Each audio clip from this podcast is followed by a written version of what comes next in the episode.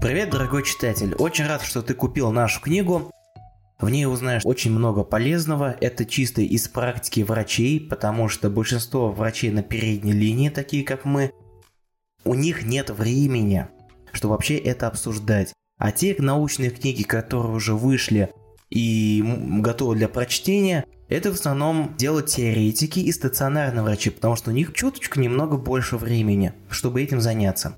Читая эту книгу, я буду всегда размещать эти штрих-коды, да, объяснять и проводить клинические случаи. И самая главная просьба сначала прочитать про классическую пневмонию. Я расписал бактериальную, как это все привыкли, потому что их, как правило, все равно большинство, если сравнивать за последние 10 лет. И именно ориентируясь по нему, будет вам легче понять, в чем отличие, и как понимать начало заболевания, а также, как вы поймете, когда уже есть ухудшение пора трубить тревогу. Итак, начнем и будем это читать.